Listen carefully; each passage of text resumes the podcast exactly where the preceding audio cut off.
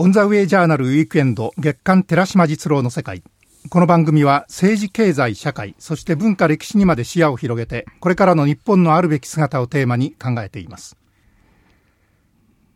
オンザウェイジャーナルウィークエンド、今週と来週は月刊寺島実郎の世界をお送りいたします。一般財団法人日本総合研究所理事長、三井物産戦略研究所会長で多摩大学学長の寺島実郎さんにお話を伺ってまいります。寺島さんおはようございます。あどうもおはようございます。今朝もどうぞよろしくお願いします。はい、どうも。この時間のナビゲーターは私、木村智義です。オンザウェイジャーナルウィークエンド月刊寺島実郎の世界。今朝のテーマ、世界及び日本の新局面というんですけれども、寺島さんですね、うん、まあ、日本の国内は東日本大震災から3年ということで、さまざまにこの3年間をですね振り返りながら、うん、今、われわれがどういう課題を抱えているのか、これを考える時期になっているんですけれども、寺島さんが今、世界及び日本の新局面とおっしゃる、その新局面、うん、何なんでしょうまあ、これね、いろいろあるんですけども、一つね、象徴的な出来事が進行していると思うのが、ウクライナ問題なんですよね。はい、で、ウクライナ問題なんて日本に何も関係ないというふうに思うかもしれないけども、はい、実はこのウクライナ問題があぶり出したね、日本のジレンマっていうかですね、はい、日本の立ち位置の抱えてるですね、まあ、落とし穴っていうかね、まあ、そういうことに目を配ることがですね、こう世界が見えてくるなと思って、今日はそれを話題にしたいなと、実は思ってるんですね。このウクライナ情勢についてはですね、実は昨年の暮れ頃からですね、いろいろ問題としては報じられていったんですけれども、うん。特にこの先月からですね、うん、日本では報道されるようになった、うん、なかなかそのウクライナ問題の全体像がつかめないんです、うん。まあ、あのウクライナっていう国もね、なかなか日本人には馴染みがないように思うんですけども、あのー、実はね、日本とウクライナの関係っていうことでいうと、視界に入れておくべきことがいくつかあるんですよ。はい、というのは、そのいわゆる我々が日本海を挟んで向き合っている極東ロシアって言われている部分ね、つまり沿海州をはじめとする3つの州にですね、約600万人のロシア人が住んでるということがよく言われるんですけども、その600万人のうちですね、実はその約半分の300万人ぐらいはですね、ウクライナから来た人たちなんですよね。で、実は事情があってですね、ええ、歴史の三段重ねの事情でもってこうなっちゃいました。三段重ねはい。で、一つはね、19世紀の間に6万人のウクライナ人がですね、黒海のほとりの国ですよね。要するに黒海を船で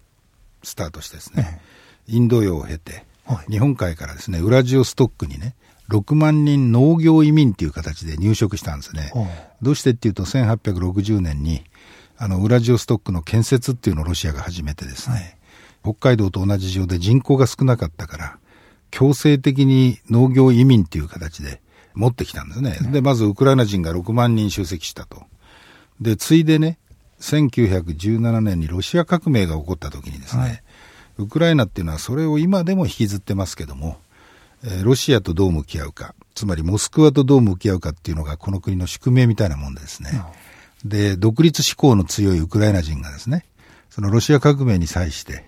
我々よく八景ロシアって言い方しますけども、はい、共産主義のレッドに対する白っていう意味でね、応答派として、つまり、いわゆる革命勢力っていうのと戦ったんですね。はい、で、そういうことで、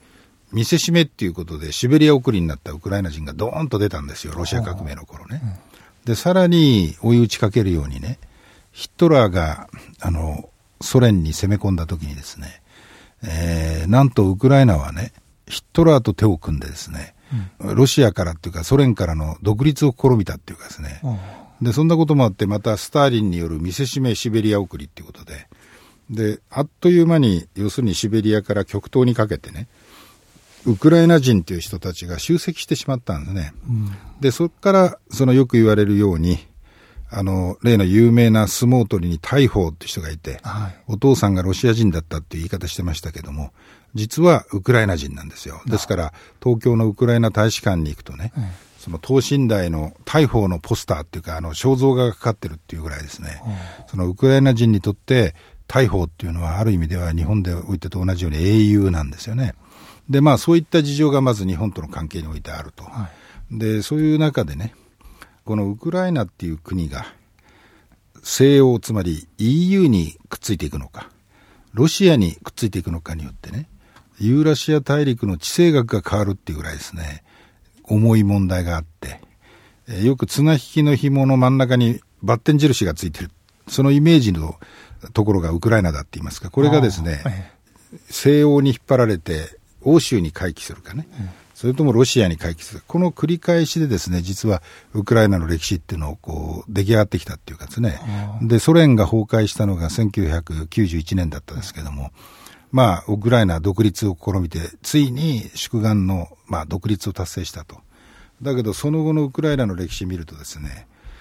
要するに、ロシアに併合されてた時代っていうものを引きずって、親ロシア派って言いますか、そういう人たちが集積してる東側とね、うん、昔ポーランドに帰属してた時期がある西側とですね、うん、まあ、綱引きが常に行われて、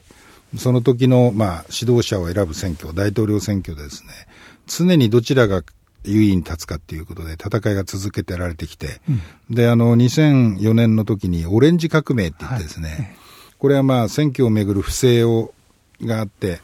まあ、国内が動乱してですね、ついにその西側、つまり EU についていこうっていう勢力がね、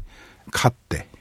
えー、オレンジ革命と言われてですね、はい、あの時あの、ユーシェンコっていう大統領がいましたけど、はい、その下に、あの、美しすぎる首相とか言われたんですよね、はい、チモシェンコね。私まさにあの頃ですね、日本の経団連のウクライナ研究会の委員長としてね、ウクライナにも何度か足を運びですね、チモシェンコともね、ええ、面談してたんですよ、はい、で。そんなことで僕自身にとってもね、ウクライナっていうのが非常にこのなんか重い存在としてのしかかってんだけども、うん、でそこでですよ、え、その後再びですね、オレンジ革命に対して巻き返し運動が起こって、えー、結果的にはですね、あの、親ロシア派と言われてる政権がついこの間までね、ヤヌコビッチ政権っていうのが続いてたわけですね、はい、その後。はいところが今度再びですね、このヤヌコビッチが追い出されて、うん、で、ロシアに今亡命しててですね、再びウクライナが EU に回帰するんじゃないかっていう状況を迎えたらですね、ロシアが動き始めたっていうかですね、うん、で、そこでね、ロシアのね、このプーチンがね、今後どう動くのかっていうのが、このまさにユーラシアの地政学を決めるんじゃないかっていうぐらい、今、注目されてる瞬間なわけですよね。なるほど。で今はですね、うん、報道では、うん、ほぼそのウクライナが東西に二分されるような形になって、うん、西側はその欧州、欧州連合、あるいは米国とですね、共に行こうと、そして東側はですね、ロシアがそこに軍事介入をする体制になってきて、うん、これに対してその西側はですね、アメリカをはじめとして制裁なんだと、うん、こういうふうな動きになってきてで、今、木村さんが言われてる状況がね、ええ、新しい冷戦の時代っていうのがまた来ちゃうんじゃないかっていう、え、まあ、不安を世界に与えてるわけですけども、はい、で、まずね、そのプーチンの本音っていうことをこう読み解いておきたいんですけどね。はあ、で、プーチンっていうのはしたたかかつ賢い男ですから、まずその第一段階としてね、ぜひ今後の展開、この1、2か月が非常にキーになるからですね、うん、そこを注目しておいたらいいよって僕は思うのは、そのクリミア半島っていうキーワードなんですよ。はい、つまり東側の部分の中にね、クリミア半島っていう日本人にとってはヤルタ会談が行われた、まあ、ヤルタのあるですね、うん、クリミア半島ってのあるわけですね。うん、このクリミア半島をね、こう分離独立させてですね、その新ロシアの政権を作るか、もしくはもうロシアに併合してしまうかっていうぐらいのですね、局面が、この1、2か月の間にですね、どうなっていくかっていうことだと思うんですね。で、名前としてはクリミア自治共和国という名前今はなってるんですけどね。でねで、その第一段階としてね、ええ、なぜロシアはこのクリミア半島にこだわるのかっていうことなんですけどね。え、で、何よりもその黒海艦隊の軍事基地があるんですね。要するにウクライナが独立した後にもね、クリミア半島にはロシアが咀嚼するっていう形で、ロシアの海軍基地、黒海艦隊の基地が、連綿として存続してきてたわけですよ。はい、で、もしね、クリミア半島も含むね、ウクライナが EU にもしついていくっていうようなことになっちゃったらですね、欧州についていくってことになったら、ロシアとしてはですね、その黒海における黒海艦隊の基幹基地であるね、このクリミア半島の基地を失うことになるんじゃないかっていうのがですね、まさにプーチンの最も懸念しているところで。それはつまり地中海から世界に出ていく出口が一つなくなると、ね、いうことになってしまう。で、ロシアにとってね、ええ、この黒海の南の出口と言われているところはものすごく重いんですよ。ああの、まあ、要するに西の出口であるね、バルト海のところは、バルト三国が独立した形になって、一部海には繋がってるけどですね、不登湖って言いますか、凍らない海っていうもの、港をですね、ほぼ失ってしまったような形になっているのがバルト海ですね、はい、西の出口、はい、で、東の出口が日本海に面しているウラジオストックなんだけども、何よりも黒海から、まあ、地中海に抜けていけるですね、この南の出口っていうのは、ロシアにとっては、まあ、一種の死活問題っていうぐらいの関心と利害があるところだと思うんですね。で、そこでそれがもし西欧に回帰してしまっちゃまずいっていうんで、何としてでもクリミア半島だけはまず第一段階としてね、えロシアに併合できれば結構と。うんあるいは自治共和国として残しても、新ロシアっていう形で、国会艦隊の基地だけは咀嚼し続けれるような状況にしておこうっていうふうに、まず試みてると、第一段階としてね。で、もし、その状況を見極めて、つまりどういうことかというと、西側がどう動くのか、つまりアメリカがですね、それに対して外交的、あるいは経済的なですね、まあ、制裁のような行動を起こして、で、さらに、あの、軍事的に直接介入してくるようなことがあるかどうか見極めながらですね、ロシアとしては、とにかくまずクリミア半島を握りたいっていうのがね、ここへ来て本音っていうかですね。で、これをですね、ロシア側の論理で言えばですよ、つまりプーチンの論理で言えばね、つまりアメリカがコソボでやったことを自分たちはやろうとしてるんだと。つまり、あそこの、つまりユーゴスラビアと言われた国の中からね、うん、ある民族だけがその自決して独立していくことをですね、住民が切望してるんだと。で、それを支援してるんだと。つまり、まずですね、この3月の段階に、クリミア半島の自治共和国の、まあ、住民投票っていうのをやって、住民の意思の大半がね、それを望んでるんだっていう形の正当性をまず確立して、はい、で、その住民の期待に応えてですね、ロシア軍が張り出していくっていうような形をね、で、もしアメリカがですね、直接介入してくるか来れないかを見極めてですね、でアメリカは今現実にはね、議会の動向だとか、オバマ政権の置かれている状況を考えたらですね、例えば軍事予算の削減なんていうことを余儀なくされている状況の中で、これ以上世界に先端を開けていけないからね、例えばシリアなんかでも大変思うに任せぬ状況になってるわけですね、アメリカとしては。ですから、まずアメリカは動けないし、動かないっていうことをね、こう、背踏みしながらね、クリミア半島を奪い取るっていうことに、まず第一段階として動いてくると思うんですね。で、その第二段階として、その状況を見極めながらね、あの、今度は、その、今、木村さんが言った、ウクライナの東っていう全体をですね、つまり親ロシア派が多いという地域を、まあ、分離独立させるのか、あるいは、あの、何らかの形でウクライナの西も含めたね、状況を親ロシアの方向に時間をかけてでも引っ張っていくのかですね、はい、ロシアにはその、えー、ウクライナにエネルギーを供給してるっていう、首根っこを抑えてるっていう要素があるわけですよ。だからその、ウクライナっていうのは非常に微妙でですね、うん、その、どんな状況においてもロシアとつかず離れずっていうかですね、そのに行かざるを得ないような宿命的な構図があるから、これ、話がややこしいんですよね、うん、ただ、その軍事地政学的なところはですね、うん、今のところで分かりますけど、うん、寺島さんが深くその関わりをですね、持たれた、当然それは経済であるとかエネルギー、そういうふうな視点からってことね、ウクライナはね、ええ。もともとその大変なヨーロッパの穀倉地帯で、はい、まあロシアのまさに食べ物を供給する供給源みたいな役割を果たしてきたんですけど、ええ、実はね、えウクライナっていうのは大変な技術基盤のある国で、はい、あの、キエフ工科大学っていうのが、まあ一つのキーワードですけども、あの、ソ連邦時代にね、アメリカに先駆けてソ連っていうのは宇宙開発で人工衛星なんか打ち上げてますよね。はい、スプートニクそういう、その、いわゆる宇宙科学のね、技術を支えた大きな柱の一つがキエフ工科大学だったわけですよ。さらにあの、チェルノブイリの事故がね、はいウクライナで起こってるので象徴されてるように、原子力工学ね。核技術。核技術についてもですね、キエフ工科大学っていうのは大変な存在基盤があったんです。で、もう一つね、これ非常に、あの、わかりやすいから申し上げるんですけど、森重久彌のね、はい、屋根の上のバイオリン弾きっていう有名なミュージカルがありましたけど、えーはい、あれ実はウクライナが舞台なんですよね。で、その、それは何を意味してるかっていうと、あれはユダヤ差別の物語ですよね。つまりウクライナってね、ユダヤ人が大変集積してきてたところでもあるんですよ。うん、で、キエフ工科大学の技術基盤が高いっていうことの理由の一つはですね、ユダヤ人が多いっていうこととも相関してるんですよ。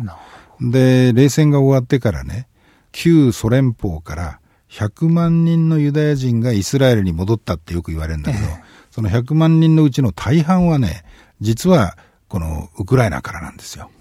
ですからそれぐらいね、その実はこのイスラエルとまたウクライナとの関係っていうことも含めてね、そのユダヤ人の層が厚く、それがウクライナの科学技術とかで産業の基盤、鉄鋼産業なんかも非常にウクライナっていうのは強いんですけども、うん、そういう基盤と相関してるっていうことも我々が視界に入れておかなきゃいけないことの一つなんですよね。これはあのウクライナのですね今、情勢が緊迫しているというふうに伝えられますけれども、うん、その背後に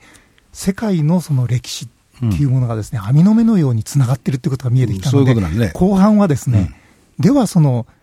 冒頭におっしゃった日本のジレンマというものをですね、ね。伺おうと思います。はい。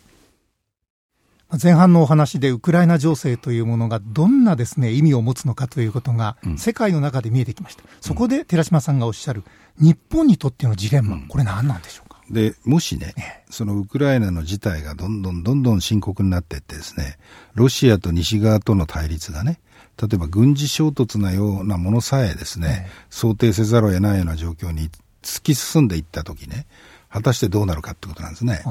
そこでその日本との関係っていうのが見えてくるわけですけども、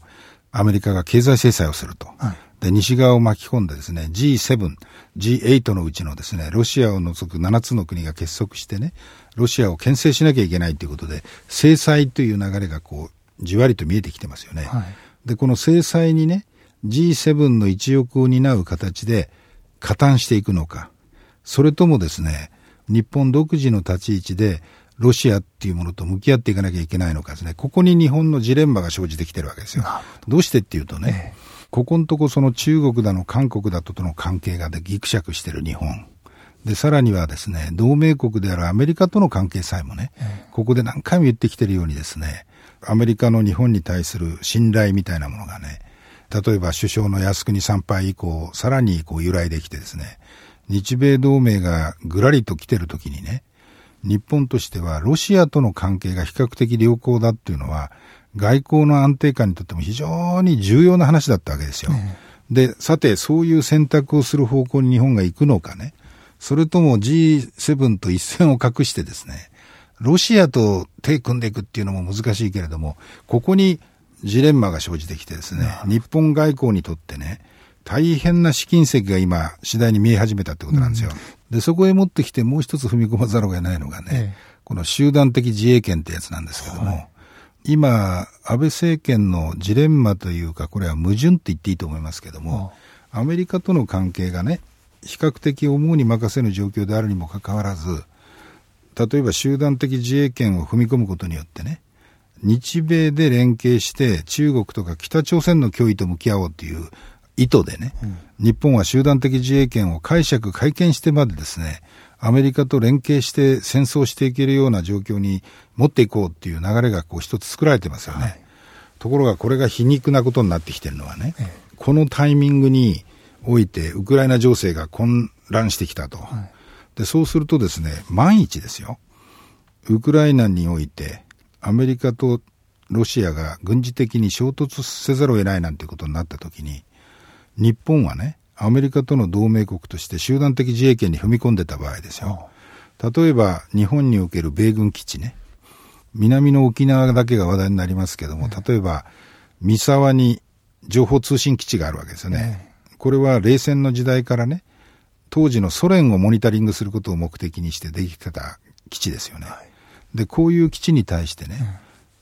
ロシア側から見ればこの三沢の基地っていうのはね、日本自らが集団的自衛権でアメリカと一体になってるんだということであるならばですね、ロシアとしては攻撃対象にしてくるかもしれないっていう、そういう可能性が出てきちゃうわけですよ。ですからそこでまず考えなきゃいけないのはね、NATO っていうのもまさに集団的自衛権なんだけども、ここへ来てですね、例えばシリア問題でも、あるいはウクライナの情勢に関してもね、NATO の中でもですね、温度差が出てきて、ね、それぞれがその自らの判断を持ち始めて、ね、そういう状況下でね、ええ、集団的自衛権なんつって諸肌脱いでるとですね、え、自分の判断を超えてね、運命共同体となって敵対関係も作っていくってことですから、つまりアメリカの世界で展開するすべての戦争にですね、自動的に加担していくようなことになっちゃって、で、日本が冷静かつ客観的な判断でね、この局面では一緒に手を組んだ方がいいとかっていうことは判断を超えてですね、紛争とか戦争とかっていうものに巻き込まれていくっていうことになるんですね。ですから、この集団的自衛権っていうキーワードは結構重要で、で、しかもね、かつてね、1917年ロシア革命の後に、シベリア出兵なんてことをやった時代があるんですけども、はい。それというのもね、第一次世界大戦からの流れで、つまり当時の日本の同盟国だった日英同盟を軸にね、集団的自衛権でね、戦争っていう時代に引きずり込まれていったっていう苦い記憶もあるわけですよ。ですからここへ来てね、集団的自衛権っていう問題とウクライナ問題なんていうのは何の関係もないんだなと思ってるかもしれないけども、いや、そうでもないんですよね、と。で、さらにはね、